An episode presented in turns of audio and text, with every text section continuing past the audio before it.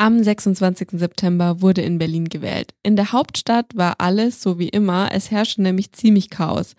Vor den Wahllokalen mussten die Menschen teilweise kilometerlang anstehen und auch Menschen ohne Wahlberechtigung waren wählen.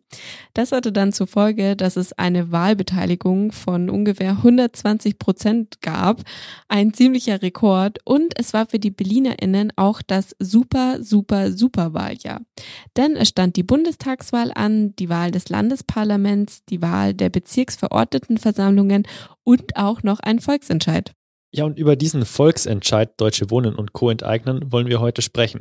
Wir liefern euch die Fakten zu diesem emotional aufgeladenen Thema. Wir, das sind Nathalie Weise und ich, Marius Antonini. Fußnoten. Der politische Nachrichtenpodcast von M945.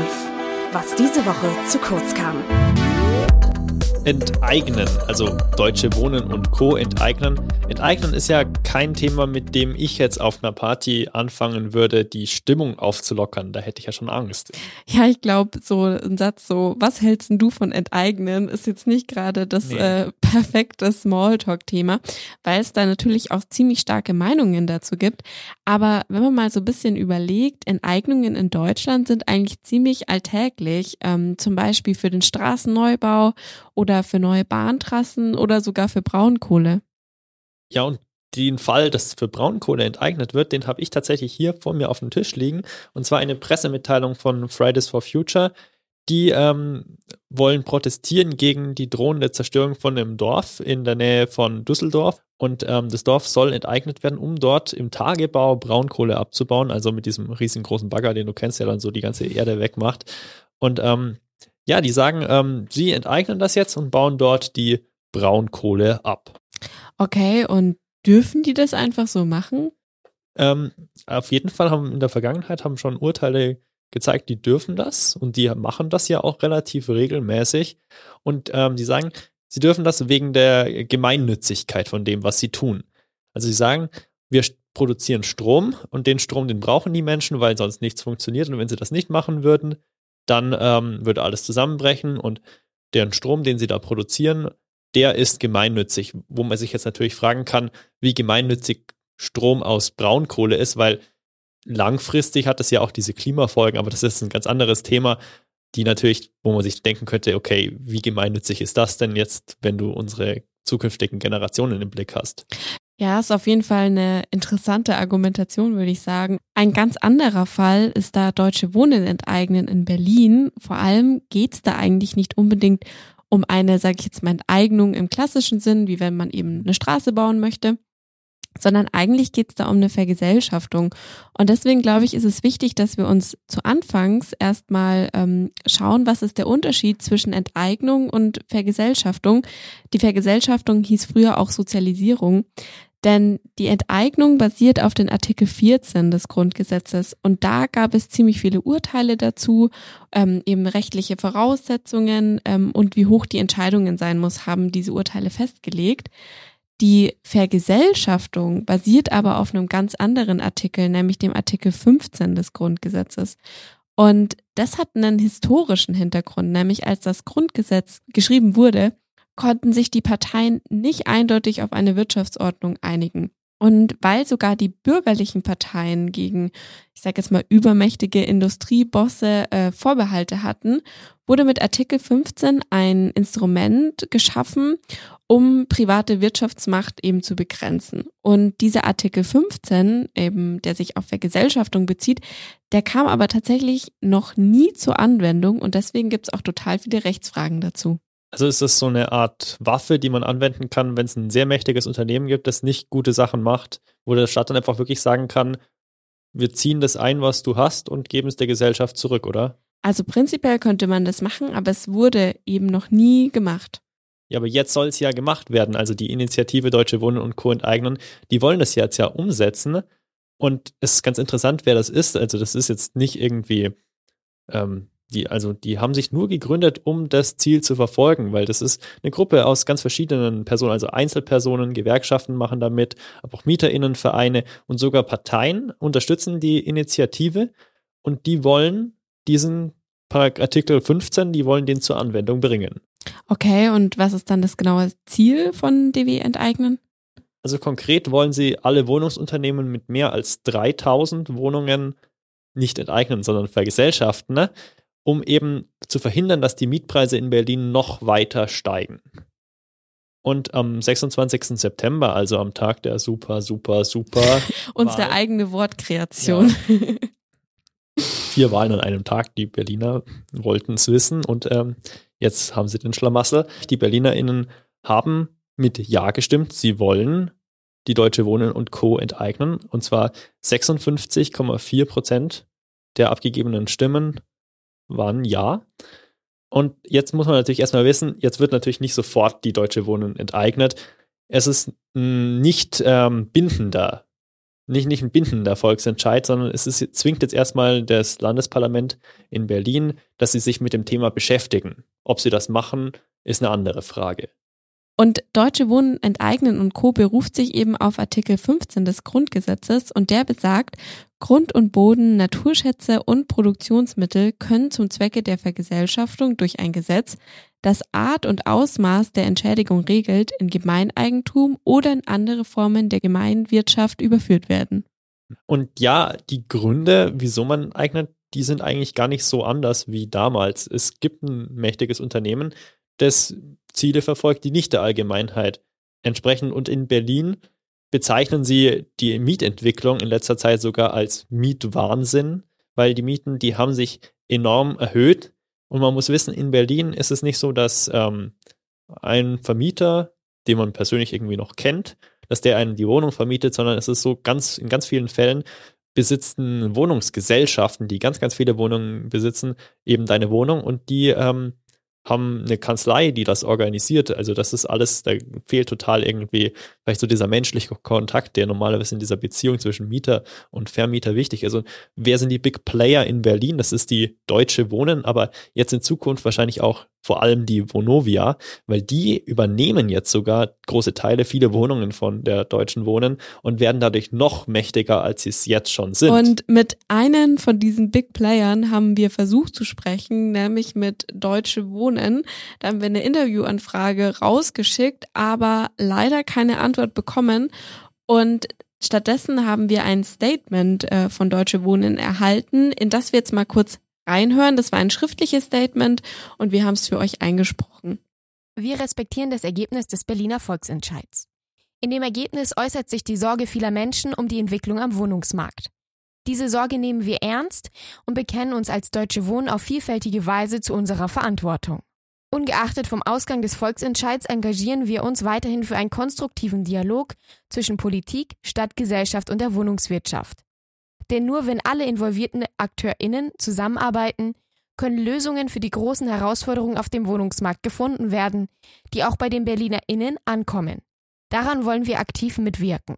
Unsere Verantwortung als größte private Wohnungsgesellschaft in Berlin nehmen wir unter anderem mit dem gemeinsam mit dem Land Berlin geschlossenen Zukunfts- und Sozialpakt Wohnen wahr, indem wir unser Engagement für den Neubau forcieren, Mietsteigerungen in den kommenden Jahren begrenzen, Wohnraum für junge Familien fördern und bei der Prävention von Obdachlosigkeit unterstützen. Aber wie kam es denn eigentlich zu diesen hohen Mieten, die auch schon im Statement angesprochen wurden?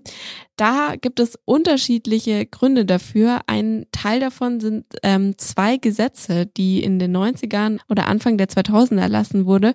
Und das alles muss man in einem bisschen größeren Rahmen betrachten, nämlich in so einem Privatisierungstrend, den es in den 90ern gab. Beispielsweise wurde ja auch die Bahn 1994 privatisiert und eben auch der Wohnungsmarkt. Und ähm, ein Gesetz, was im Jahr 1990 abgeschafft wurde, ist das Wohnungsgemeinnützigkeitsgesetz. Denn das hat geregelt, dass ähm, gemeinnützige Wohnungsunternehmen, dazu gehörten kommunale Wohnungsunternehmen, deren Tätigkeit daraus aufgerichtet war, breite Schichten der Bevölkerung eine Wohnung zu bieten, oder zum Beispiel Genossenschaften, dass sie dann bestimmte Privilegien durch dieses Gesetz bekommen haben. Also zum Beispiel, dass man Steuerbegünstigungen erhalten hat oder sogar Steuerbefreiungen, zinsgünstige oder zinslose Kapitaldarlehen, befristete Zins- oder Aufwendungszuschüsse. Und dieses Gesetz wurde eben 1990 abgeschafft, also das gibt es nicht mehr. Und ein zweites Gesetz, was auch noch ziemlich, ähm, sag ich mal, einen großen Einfluss hatte, war das Investmentmodernisierungsgesetz von 2003. Und das hat eigentlich geregelt, besser gesagt ermöglicht, dass äh, Wohnen immer mehr zu Ware wird. Und das hatte zum Beispiel beinhaltet, dass es Steuererleichterungen für Immobilienkonzerne gab und es auch einfacher war, mit Wohnungen zu, sag ich mal, spekulieren durch dieses Gesetz. Hm, was, was ich jetzt noch ganz interessant finde, ist, dass man keiner Partei jetzt so zusprechen kann, dass sie dafür schuld war, weil äh, in den 1990er Jahren, das war ja Kabinett Kohl 3, glaube ich, schwarz-gelb. Und dann in äh, 2003 ist ja Schröder, also rot-grün gewesen. Also es war parteiübergreifender Konsens, dass man Wohnungen mit Wohnungen spekulieren soll. Irgendwie spannend, so aus heutiger Perspektive würde damit, glaube ich, keiner mehr einen Wahlkampf machen wollen. Ich finde es auch sehr interessant, dass es eben irgendwie vielleicht auch so ein gesellschaftlicher Rahmen oder Konsens war, dass es äh, geht oder dass es eine gute Idee ist, wenn man das macht, weil eben auch mit der Bahn war ja auch in den 90ern. Ja. Also das, ähm, ja, vielleicht irgendwie der Puls der Zeit. Der Bahn ist ja auch nichts Gutes rausgekommen, wenn wir uns so heute anschauen, wann sie kommen. Aber man kann es den BerlinerInnen nun nicht verübeln, dass sie nicht gut drauf sind. Also sie haben, müssen diese Gesetze ausbaden und das, was daraus passiert sind, die Mieten, die haben sich verdoppelt. Und ähm, dann wollten die ja erstmal einen Mietendeckel und haben ja auch dafür gestimmt und äh, haben den eigentlich auch eingeführt. Aber dann kam ja raus, dass der verfassungswidrig ist. Das haben, hat das Bundesverfassungsgericht ja in diesem März entschieden. Wenn man dann schon keinen Erfolg hat, dann trägt das vielleicht dazu bei, dass man vielleicht jetzt noch ein radikaleres Instrument fordert, um jetzt endlich die steigenden Mieten in den Griff zu kriegen, wenn Mietendeckel, Mietenstopp, Mietenobergrenze und Mietpreissenkungen schon gar nichts gebracht haben. Dann sagen sie, okay, dann gehört das Zeug jetzt halt uns, dann wissen wir, was damit passiert. Ja, und die Entscheidung, die ja dann eben getroffen wurde bei dem Volksentscheid mit äh, DW enteignet, die war ja auch, sage ich jetzt mal, relativ kontrovers. Also klar, es waren 56,4 Prozent dafür, aber eben auch 39 Prozent dagegen. Und ich glaube, deswegen sollten wir uns die Argumente von GegnerInnen, aber auch BefürworterInnen mal anschauen, weil es eben so eine kontroverse und ich würde sagen auch emotionale Entscheidung ist in irgendeiner Form. Ja, also generell sagen sie erstmal so, sind sie sich nicht einig, können wir uns das überhaupt leisten? Kann Berlin, hat Berlin genug Geld, um die zu vergesellschaften? Weil wie hoch die Entschädigungssumme ist, das weiß niemand, weil Artikel 15 noch nie angewendet wurde. Wir hätten Artikel 14, dann wäre es recht teuer, wenn man die so äh, bezahlen würde wie Menschen, die enteignet werden. Aber wir wissen, Artikel 15 ist ja ein Gegenstück zur Privatisierung, die Vergesellschaftung. Und die sagen, die Sozialisierung, die erfolgt durch ein Gesetz, das also von der Regierung gemacht wird. Verwaltungshandeln reicht da nicht aus. Und ähm, wenn das Gesetz gemacht ist, dann muss eine Sozialisierungsreife gegeben sein. Also der Gegenstand, den man vergesellschaftet, der muss eine wirtschaftliche Bedeutung besitzen. Und jetzt im Fall von DW enteignen, ist die da gegeben, diese, diese Sozialisierungsreife? Also jetzt selbst ohne das juristische Gutachten, das es sogar gibt, ganz klar. Also das ist ein Riesenunternehmen mit extremem Kapitalvermögen und mit den ganzen Wohnungen das ist ein wirtschaftlicher Großkonzern und das hat seine Sozialisierungsreife erreicht. Unklar ist aber, selbst wenn diese Sozialisierungsreife erreicht ist, ob da noch äh, die Verhältnismäßigkeit gewahrt ist, wenn man die jetzt tatsächlich vergesellschaftet. Weil vielleicht gibt es ja eine Methode, die jetzt nicht ganz so sehr in die Eigentumsrechte eingreift und trotzdem das gleiche, ähm, den gleichen Erfolg erzielt. Also die Mieten senkt oder zumindest verhindert, dass sie weiter so steigen, wie sie jetzt steigen. Vielleicht kannst du nochmal für unsere ZuhörerInnen erklären, was auch mit verhältnismäßig gemeint ist. Also verhältnismäßig heißt im juristischen Sinn, dass ähm, es keine andere Methode gibt, die das Gleiche erreicht, die aber weniger ähm, invasiv ist, die einen geringeren negativen Einfluss hat auf jetzt die Eigentumsrechte von der Deutschen Wohnen zum Beispiel. Und ja, manche Juristinnen sehen die Vergesellschaftung nur als Sonderfall der Enteignung. Dann müsste man natürlich diese hohen Schmerzensgeld oder diese äh, Entschädigungen zahlen. Das wäre für das Land Berlin wahrscheinlich nicht möglich, weil die nicht über sonderlich viel Vermögen ver ver verfügen. Sie haben eher so Schulden. Aber wenn man sagt, das ist äh, was ganz anderes, also das ist wirklich, also Artikel 15 ist nicht eine Sonderform von Artikel 14, dann ähm, sagen sie, ja, das ist möglich, weil die Entschädigung, die richtet sich danach, wie viel der Staat bereit ist, die Gesellschaft bereit ist, dafür zu zahlen. Und dann wäre das durchaus möglich. Die sagen, das Grundgesetz ist wirtschaftspolitisch erstmal neutral. Wir können unsere Wirtschaftsordnung ändern. Wir können sagen, dass die Produktionsmittel, der Grund und Boden, dass der wieder der Gesellschaft gehört. Und wenn da demokratisch drüber abgestimmt wird oder wurde, dann spricht nichts dagegen, den Privatbesitz der Gesellschaft zurückzugeben. Aber das ist natürlich eine relativ kontroverse Geschichte. Ja, und ähm, auf die Höhe der Entschädigung oder generell bei der ähm, Entschädigung wird ja auch in Artikel 15 tatsächlich konkret auf Artikel 14 verwiesen, wonach eben die Entschädigung unter gerechter Abwägung der Interessen der Allgemeinheit und der Beteiligten zu bestimmen ist. Und zum Beispiel in der juristischen Literatur gibt es trotz eben dieser Verweisung schon noch Unstimmigkeiten, ob ähm, für die Sozialisierungsentschädigung die gleichen Maßnahmen quasi gelten wie für eine ähm, Enteignungsentschädigung oder eben quasi die Vergesellschaftungsentschädigung. Wir haben jetzt eher ja. immer das Wort Vergesellschaftung verwendet. Und der Artikel 15 legt eigentlich auch generell nur fest, dass halt die Entschädigung nicht entfallen darf. Aber wenn jetzt die gerechte Abwägung und das Interesse der Allgemeinheit wäre, so ja, mehr Geld haben wir nicht und wir geben das, was wir haben. Also irgendwie, dass es halt, also dass es tatsächlich weit unter Marktwert halt über den Tisch geht, wäre das vielleicht tatsächlich möglich nach Artikel 15, wenn man ihn so auslegt, wie das eben die Juristen gemacht haben vom Wissenschaftlichen Dienst des Bundestages. Aber wir können jetzt hier auch keine Entscheidung treffen oder irgendwie ein abschließendes Urteil fällen, weil wir sind keine VerfassungsrichterInnen. Der Grund für die Enteignung oder für dieses Volksbegehren sind ja die teuren Mieten in Berlin. Und ähm, was jetzt eigentlich ganz interessant wäre, was sagen denn eigentlich die GegnerInnen des Volksentscheids von Deutsche Wohnen und Co. enteignen? Sehen die das Problem auch? Und deswegen haben wir mit Kai Warnenke gesprochen. Der ist der Präsident von Haus und Grund Deutschland. Und wer das nicht kennt, das ist ein großer Interessenverband der Haus- und Grundeigentümer. Und der erklärt uns, wieso er das erstmal nicht so gut findet, das Volksbegehren, und was er denn tun würde, um das äh, in den Griff zu kriegen? Der Volksentscheid richtet sich ja nun zunächst einmal gegen Unternehmen, die 3000 Wohneinheiten oder mehr haben, sodass äh, grundsätzlich Haus und Grund davon äh, auf den ersten Blick nicht betroffen war, weil bei uns ja die privaten Einzeleigentümer, also ganz normale Bürger äh, organisiert sind, die ein Einfamilienhaus haben oder vielleicht zwei Wohnungen.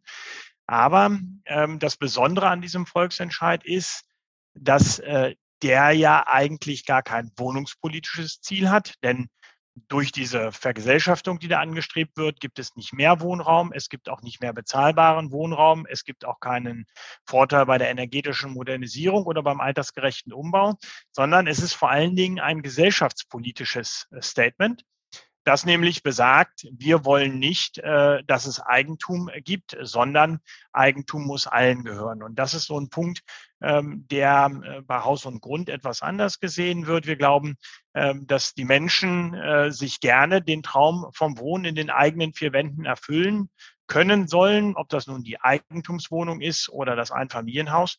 Und deswegen stehen wir auch für privates Eigentum und deswegen haben wir diesen äh, Volksentscheid bzw. diesen Beschlussvorschlag auch abgelehnt. Wir haben ihn ja dann noch gefragt, wie Studierende es sich leisten könnten, weiterhin in Innenstädten zu wohnen oder auf jeden Fall in Uninähe, weil die Mieten steigen ja immer weiter und es gibt nicht sonderlich viele Plätze in Studentenwohnheimen, Studierendenwohnheimen. Und er erklärt uns, die äh, Innenstädte sind derzeit wieder sehr beliebt. Das ist vielleicht auch eine Folge der Tatsache, dass viele Innenstadtbereiche äh, von Studenten äh, zu attraktiven Quartieren gemacht worden sind, die dann da wohnen geblieben sind. Äh, wenn man das sieht, äh, äh ist ja sozusagen das studentische Leben auch die Aufwertung eines, eines Quartiers und hat das Ganze zur Folge. Insofern ähm, Wegbereiter. Ich finde das übrigens sehr positiv, weil damit Stadtquartiere, die sonst heruntergekommen waren, wieder mit Leben erfüllt wurden. Ähm, und das zieht dann aber eben äh, weitere Menschen nach, die dort auch gerne wohnen möchten. Insofern wird es, glaube ich, darauf ankommen, wenn wir das Leben äh, für alle in diesen Bereichen äh, ermöglichen wollen, Wohnraum zu schaffen, der situationsangepasst ist und in einer ja vielleicht auch äh, für alle richtigen Größe vorhanden ist. Wir haben einfach die Situation derzeit, der von der Wissenschaft Lock-in-Effekt genannt wird. Das heißt, ähm, dass es vielleicht äh, Menschen gibt, die früher einmal mit einer Familie in einer Wohnung auf 150 Quadratmeter gewohnt haben und für diese noch eine gesetzliche äh, Miethöhebegrenzung äh, gilt und dass es für diese Menschen teurer ist, äh, zwei Häuser weiter in eine 50 Quadratmeter große Wohnung, die ihnen eigentlich reichen würde, zu ziehen, ähm, als äh, aus ihrer Wohnung rauszugehen, weil die neue Wohnung einfach wesentlich teurer ist äh, als die durch gesetzliche Regularien geschützte alte Wohnung. Und da müssen wir eine Lösung finden, dass man auf der einen Seite umziehen kann und das immer noch bezahlbar ist, aber der vorhandene Wohnraum eben auch dann mal anderen, gerade Studenten, wieder zur Verfügung steht. Denn eins sieht man, nur die Regulierung des Preises bringt eben nichts. Wir haben auch in Städten wie Berlin oder München einen wachsenden Wohnflächenverbrauch pro Kopf. Das heißt, die Menschen können sich, wenn sie denn Geld haben und zum Zuge kommen, immer mehr Wohnraum leisten. Und das führt äh, letztlich insgesamt nicht zu einem vernünftigen Ziel. Denn äh, unter äh, Gesichtspunkten des Klimaschutzes und der Nachhaltigkeit kann es nicht sein, dass wir immer noch größere und noch teurere Wohnungen bauen, sondern dass es angepasst an den Wohnungsmarkt in den Innenstädten vernünftigen und bezahlbaren Wohnraum gibt. So auf jeden Fall die Meinung von Kai Warnecke. Und wie würde er jetzt sofort den Wohnungsnot, wie würde er sie sofort entschärfen? Weil er sagt ja, die Kritik er findet deutsche Wohnungen nicht gut. Und er sagt Folgendes. Das ist ja gerade das Irrwitzige an diesem Erfolgsentscheid. Ähm, der mag vorgeblich darauf abzielen, aber es wird ja keine Wohnung auch nur ein Cent billiger, nur weil sie vergesellschaftet worden ist. Das ist ja nicht mal Forderung derjenigen, die diesen äh, äh, Antrag auf den Weg gebracht haben. Die Wohnungen müssen trotzdem energetisch modernisiert werden. Wir wollen 2045 einen klimaneutralen Gebäudebestand haben. Äh, wir haben Wohnungen, in denen ältere Menschen leben. Wir würden es aus unserer Sicht begrüßen, wenn die da drin bleiben könnten, weil die Wohnungen altersgerecht umgebaut sind. Das heißt, äh, diese Ziele, die Sie genannt haben, werden mit diesem Volksentscheid definitiv nicht erreicht. Was man hätte machen müssen, ist behutsam Möglichkeiten zu schaffen, um sowohl Neubau als auch Dachgeschossausbau beispielsweise voranzubringen.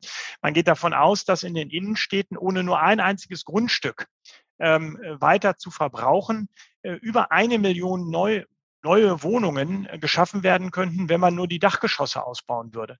Also da haben wir ein unglaublich großes Potenzial und das wäre zum Beispiel ein Vorschlag. Aber, und äh, da muss ich jetzt auch mal ganz klar Kritik üben, äh, das Problem äh, ist in München, ist in Berlin seit einem Jahrzehnt bekannt und seit einem Jahrzehnt verschlafen es die Städte, die Oberbürgermeister, vernünftige Maßnahmen zu ergreifen und sagen immer nur, wir müssen die Mieten decken und die Mieten decken. Und die Mietpreisbremse, äh, die geht jetzt äh, fast, äh, von der ersten Diskussion ist sie jetzt fast zehn Jahre alt und seit zehn Jahren verschlafen die Kommunalpolitiker Lösungen. Und deswegen muss ich Ihnen ganz ehrlich sagen, ja, es geht nicht schnell.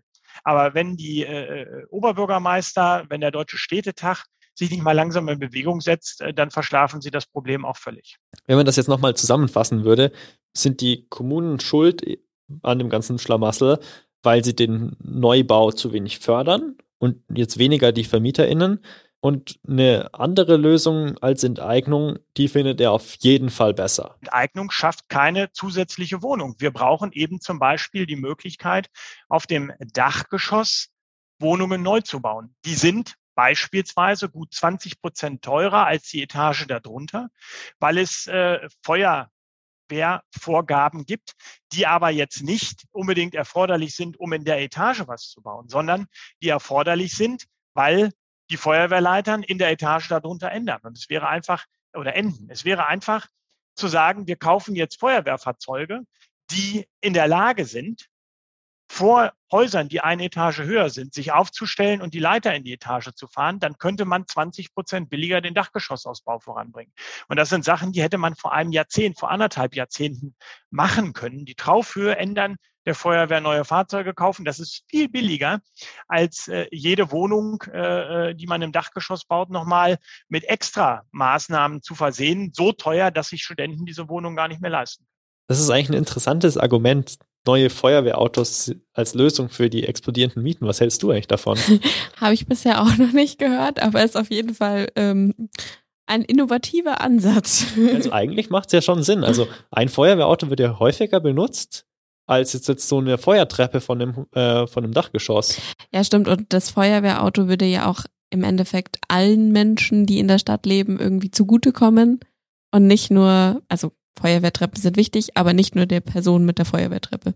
Aber jetzt, wenn, wenn du da oben lebst, so generell, so Dachgeschosswohnungen sind ja schon besonders teuer. Die sind jetzt nicht so sonderlich gemeinnützig. Also wenn du die baust, da ziehen jetzt weniger die Studierenden ein. Aber spannend, was Herr Warnecke dazu sagt. Ähm, wir haben äh, in Deutschland ähm, zwei äh, Welten durch die Gesetzgebung. Zum einen den äh, Gebäudebestand äh, und die bestehenden Mietwohnungen, für die das soziale Mietrecht gilt. Und äh, diese Wohnungen ähm, dürfen eine Miete haben, die maximal bis zur ortsüblichen Vergleichsmiete geht. Und wenn sie neu vermietet werden, gerade in diesen Großstädten, dürfen sie maximal zehn Prozent oberhalb der ortsüblichen Vergleichsmiete liegen. Das ist die Mietpreisbremse. Ausgenommen daraus äh, ist aus gutem Grund der Wohnungsneubau auch der Dachgeschossausbau, weil Sie heute bei einem Dachgeschossausbau nur um die Kosten, da verdienen Sie keinen Cent dran, nur um die Kosten reinzubekommen, ähm, bei einem Neubau auf dem platten Land bei 12, 13 Euro liegen und bei einem Dachgeschossausbau sicherlich bei 18 Euro. Und da werden wir beide sagen, das ist kein günstiger Wohnraum. Aber das macht nichts, weil die Menschen, die in diese neu gebauten Wohnungen einziehen, eine andere Wohnung freimachen. Und äh, das heißt, äh, sogenannter, äh, nennen die Wohnungs- äh, und Stadtpolitiker, nennen das Sika-Effekte, weil eine andere Wohnung frei wird, ziehen andere Menschen um und man hat das am Stadt der, am Beispiel der Stadt Köln einmal wissenschaftlich nachgewiesen. Äh, der Neubau einer Dachgeschosswohnung, die teuer ist, führt letztlich dazu, nach sechs oder sieben Umzügen, dass auch ganz günstige Wohnungen, die sich jedermann leisten kann, frei werden. Insofern ist es eigentlich egal, ob man eine teure oder eine mittelteure oder eine günstige Wohnung baut. Für die Menschen in der Stadt wirkt es auf alle gleich entlastend. Aber ich finde, da kann man auch was dagegen eigentlich einwenden, weil klar, wenn jetzt jemand aus seiner alten Wohnung auszieht und zum Beispiel eine teurere Wohnung zieht, Klar wird die alte Wohnung frei und da kann jemand Neues einziehen. Aber ich meine, nicht alle Menschen sind ja so unheimlich mobil und wollen umziehen. Damit meine ich jetzt auch nicht nur, dass ähm, ich habe keine Lust umzuziehen, sondern auch den Aspekt, dass manche Menschen nicht umziehen können. Zum Beispiel, mhm. weil sie zu alt sind und das ein sehr großer Aufwand wäre. Oder weil mit einem Umzug sind ja auch im Endeffekt irgendwie immer Kosten verbunden oder auch zum Beispiel zeitliche Ressourcen. Und ähm, die Menschen sind ja auch oft an dem Ort, wo sie wohnen, irgendwie gebunden, zum Beispiel irgendwie in einem sozialen Umfeld oder durch Jobs. Was ich finde, was man da auch noch einwenden könnte, er hatte ja gesagt, glaube ich, dass es bis zu siebenmal dauert, mhm. äh, bis dann irgendwie, glaube ich, die Wohnung frei wird oder faire Mieten entstehen. Ähm, und ich meine, wenn ich doch akut eine neue Wohnung brauche, weil ich gerade nicht und ich habe nicht so viel Geld, dann bringt es mir in dem Moment eigentlich nichts. Ja, stimmt, stimmt. Aber mit dem Argument, ähm, dass, es, dass da keine neuen Wohnungen gebaut werden, das hat er als erstes gesagt, da hat er eigentlich schon recht, oder? Ja, finde ich auch, weil ich meine, klar, durch die W-Enteignen entstehen ja keine neuen Wohnungen. Also die werden dann nach Vorstellungen der InitiatorInnen, werden diese Wohnungen dann günstiger, aber es gibt ja jetzt nicht per se mehr Wohnungen aber man verhindert so, dass man sozusagen immer wieder Menschen aus dem, wo sie schon drin sind, verdrängt. Also man schafft sozusagen wenigstens so eine Verschnaufpause für die. Ja, würde ich auch sagen. Und es, vielleicht auch irgendwie so ein Signal. Dass eben nicht damit spekuliert wird. Genau. Und das ist natürlich auch irgendwie ein bisschen blöd, wenn jemand dort so wohnt und die Miete zahlt und plötzlich einfach nur, weil jemand mehr Geld dafür bereit ist zu zahlen, dass er dann halt weggehen muss, ist halt schon irgendwie ein Prozess, der nicht sonderlich gut ist. Und ich meine nicht, dass man alle drei, vier Jahre umziehen mü müssen sollte. Also wenn man da unbedingt Bock drauf hat, dann kann man das gerne machen. Aber wenn nicht, dann sollte man schon die Sicherheit haben, dass man eine längere Zeit in einer Wohnung wohnen kann. Und ähm, jetzt ein anderes Thema, das tatsächlich auch immer wieder angesprochen wird, wieso es nicht möglich ist, die Wohnungen zu vergesellschaften, das ist, sind die Kompetenzen. Also Kompetenzen ist wieder so ein juristischer Begriff für wer ist für was zuständig. Und da sind wir uns diesmal auch nicht einig. Und zwar, oder nicht wir uns, sondern wir sind stellvertretend. Ja. wir, wir holen den Diskurs an, an so einem großen Publikum. Also ist der Bund zuständig, ist das Land Berlin zuständig? Das weiß niemand. Nur aus der Vergangenheit können wir sehen, beim äh, Mietendeckel, da hat ja das Verfassungsgericht gesagt, da ist nicht das Land Berlin zuständig, da müsste es ein Bundesgesetz geben. Und deswegen hab, schaut schon so ein bisschen aus, also wenn man jetzt so ganz ohne Sachverstand drüber nachdenkt, dass da vielleicht ähm, das ähnlich sein könnte.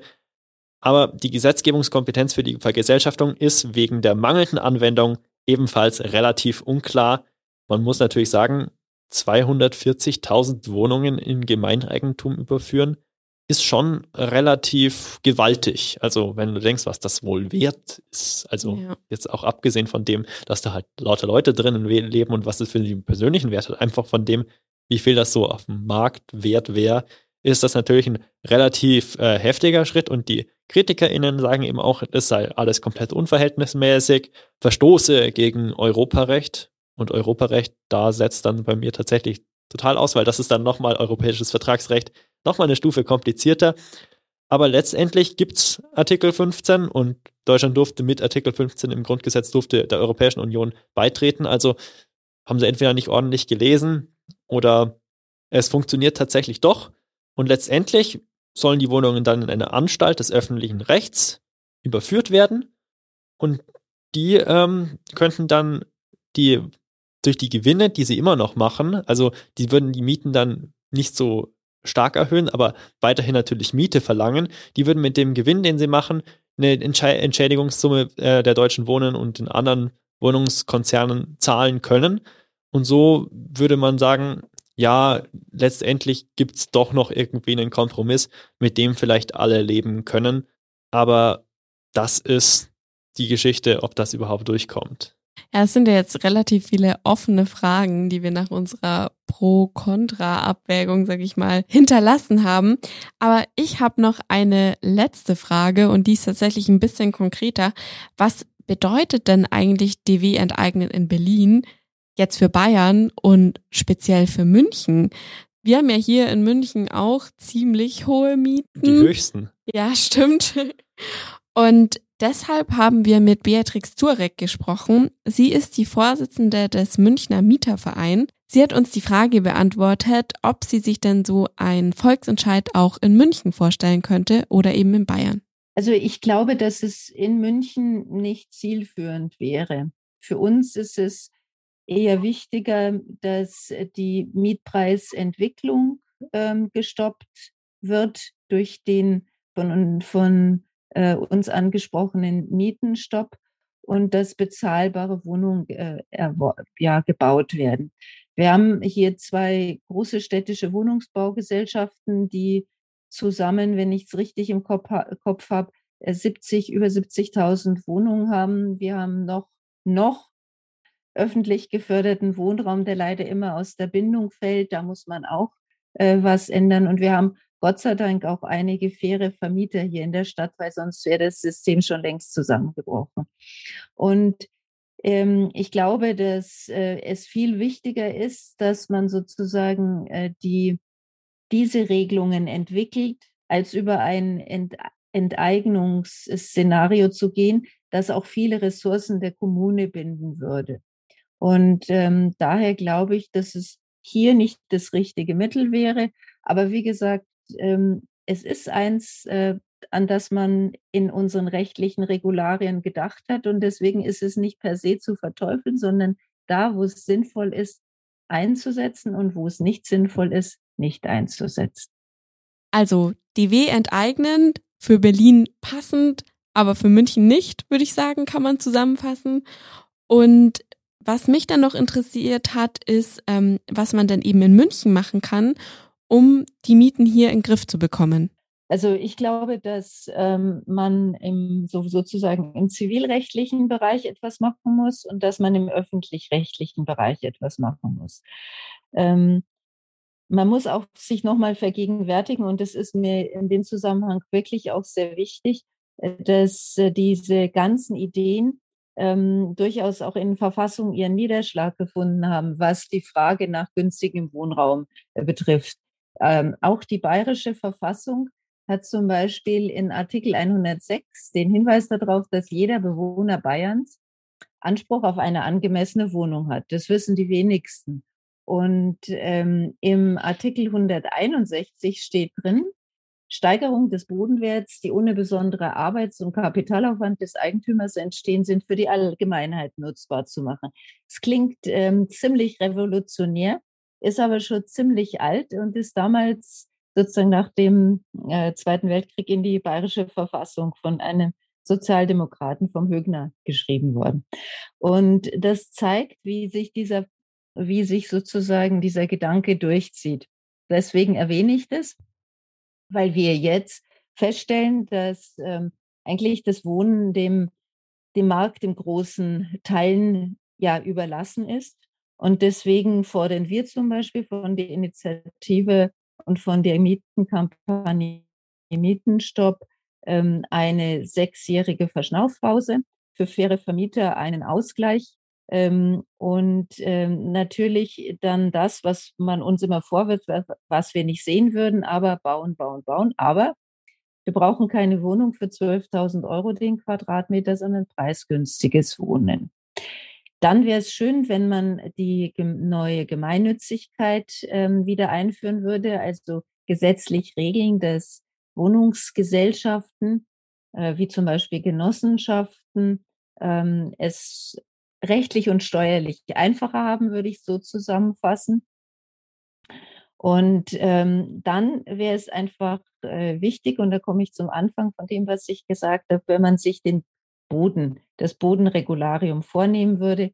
Beatrix Zurek fordert also einen Mietenstopp die, und die Wiedereinführung der Gemeinnützigkeit und auch mehr Bodenregularien. Wie das jetzt genau ablaufen soll, erklärt sie so. Also wir haben ja äh, die Situation, wenn man sich das überlegt, äh, dass der Bodenwert innerhalb von Jahrzehnten um ein zigfaches steigern kann. Ein Beispiel, die Stadt München hat in Freiham, weil sie vor Jahrzehnten schon die Idee hatte, dort Siedlungsentwicklung zu betreiben, Grund und Boden erworben. Und der ist jetzt äh, 39.000 Prozent im Preis gestiegen. Äh, das kann man sich äh, so ganz schwer vorstellen. Erarbeiten kann man sich so etwas überhaupt nicht. Und äh, Vogel hatte auch die Idee, das, was in der bayerischen Verfassung nämlich steht, den leistungslosen Gewinn, das sind die 39.000 Prozent äh, der Gesellschaft zuzuführen und hatte dann so ähm, verschiedene Konzepte, indem man einen Planwertausgleich an die Kommune äh, gibt und oder dass man das äh, steuerliche Ideen hat. Also er hat äh, da wirklich viel entwickelt und im Grunde genommen ist es dann vielleicht äh, am Anfang etwas kompliziert, aber man muss mit einer Regelung, die man dann entwickelt, einfach das Plus der Gesellschaft für die Gesellschaft nutzbar machen. Und somit ist dann, ähm, kann der Bodenwert das bezahlbare Wohnen dann auch nicht verteuern. Dass so ein Volksentscheid für München kommt, ist also unwahrscheinlich, aber DW Enteignen hat mit ihrer Kampagne auf jeden Fall etwas ins Rollen gebracht. Wenn wir jetzt ein Fazit ziehen, kann man sagen, es ist nicht nur in München unwahrscheinlich, sondern auch in Berlin, denn Franziska Giffey, die ist die Spitzenkandidatin der Berliner SPD gewesen für eben die äh, fürs Abgeordnetenhaus und aller Wahrscheinlichkeit nach wird die tatsächlich auch regierende Oberbürgermeisterin von Berlin werden, denn sie hat die Wahl mit 21,4 Prozent der Stimmen gewonnen und sie gilt als eine Gegnerin der Initiative. Sie hat gesagt, durch Enteignen lösen wir keine Probleme und sie setzen ein ganz schwieriges Signal. Das hat sie noch am Tag vor der Wahl, also wo es noch um Stimmen ging, gesagt. Und sie hat auch gesagt, ich möchte nicht in einer Stadt leben, die das Signal sendet, dass hier enteignet wird. Also da schwingt auch vielleicht diese ganzen negativen Gefühle, die vielleicht auch mit dem Wort enteignen zusammenhängen drin. Und man merkt wieder, wird nicht das richtige Wort benutzt, wird nicht das Wort Vergesellschaftung benutzt. Also es ist wahrscheinlich recht hilfreich, wenn man hier einfach ein bisschen aufklärt. Und das haben wir ja auch versucht. Und äh, Franziska Giffey hat ja auch durch das, was sie gesagt hat, auch ein ziemliches Signal gesendet. nämlich dass es eher unwahrscheinlich ist, dass diese Forderungen dann eben umgesetzt werden. Und deshalb hat die Initiative Deutsche Wohnen und Co. enteignen bereits angekündigt, dass sie sich einen weiteren Volksentscheid vorstellen können, wenn die Politik beim Thema Vergesellschaftung auf der Bremse steht. Dann sollen nämlich die Berlinerinnen direkt über einen Gesetzesentwurf abstimmen. Und dann müssen die tatsächlich die Wohnungen vergesellschaften? Ja, also weil bei dem, ähm, wenn man über einen Gesetzesentwurf abstimmt und nicht ähm, über den Volksentscheid, wie es jetzt gerade in äh, Berlin war, sondern über einen konkreten Gesetzesentwurf, dann muss der auch so umgesetzt werden. Außer natürlich ein Gericht sagt, dass das Genau. nicht zulässig ist. Und das ist jetzt wahrscheinlich der Endpunkt von der ganzen Debatte. Sie wird wahrscheinlich vor Gericht enden. Wir wissen nicht wie. Allerdings die Grundfrage bleibt natürlich stehen. Wollen wir das mit Grundbedürfnissen wie Wohnen oder Trinkwasser, auch sowas wie Bahnfahren, Verkehr, Mobilität, dass damit wirklich Gewinne gemacht werden? Ja, das ist doch jetzt eigentlich eine schöne Schlussfrage, über die ihr auch noch alle zu Hause vielleicht auch nachdenken könnt. Auf jeden Fall vielen Dank, dass ihr bei dieser Folge des Fußnoten-Podcasts dabei gewesen seid. Und wir hoffen, dass ihr jetzt einen besseren Überblick über dieses Thema habt. Und vielleicht habt ihr ja eure Meinung geändert oder wir konnten euch neue Argumente liefern. Beteiligt an diesem Podcast waren Ricarda Nallinger und Nina Viking für Recherche und Interviews. Die Sendeleitung hatte Nina Viking und moderiert haben wir beide. Nathalie Weise. Und ich, Marius Antonini. Fußnoten. Der politische Nachrichtenpodcast von M945. Was diese Woche zu kurz kam.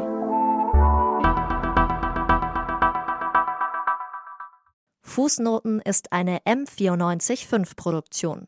Ein Angebot der Media School Bayern.